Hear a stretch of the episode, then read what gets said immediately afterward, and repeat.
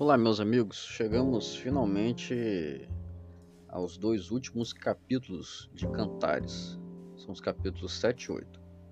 Aqui no capítulo 7, o esposo continua fazendo elogios apaixonados em favor de sua esposa, destacando aspectos físicos, mas também é, sua postura e sua linhagem nobre. Em resposta, a esposa promete mais do que apenas satisfazer o desejo do seu esposo por ela. Ela promete que o amará com alegria e que desfrutará da vida ao lado dele. O que aprendemos nesse capítulo é o seguinte: o relacionamento conjugal envolve mais do que apenas a sexualidade e romance. O relacionamento conjugal duradouro envolve todos os aspectos da vida e leva o homem e a mulher a desfrutarem com otimismo os dias que passam juntos, sejam eles repletos de boas aventuras ou manchados por tristezas é, e tristes experiências.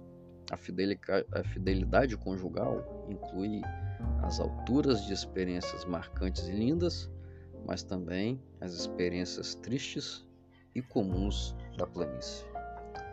No capítulo 8, para terminarmos, na Bíblia, o casamento é feito para durar para sempre. Mas infelizmente, ciúmes, inseguranças e traições podem destruir o casamento. Por isso, casais fazem votos de fidelidade e prometem ficar juntos na saúde e na doença, na prosperidade e na adversidade. No final, como dizem nos versículos 7 e no versículo 6, o amor é tão poderoso como a morte, tão forte como a sepultura. Nenhuma quantidade de água pode apagar o amor. O ensinamento desse capítulo final de Cânticos é essencial para os tempos em que vivemos. O amor que nasce em Deus e se manifesta no relacionamento conjugal exige que o casamento seja contínuo, duradouro e para sempre. Isso é possível quando Deus participa ativamente da vida do casal.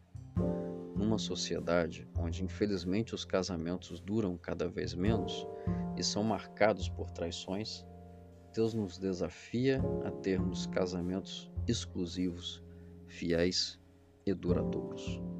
Que Deus abençoe você, que Ele preserve o seu casamento e se você é solteiro ainda, que Ele ajude você a ter um casamento abençoado. Forte abraço, pessoal.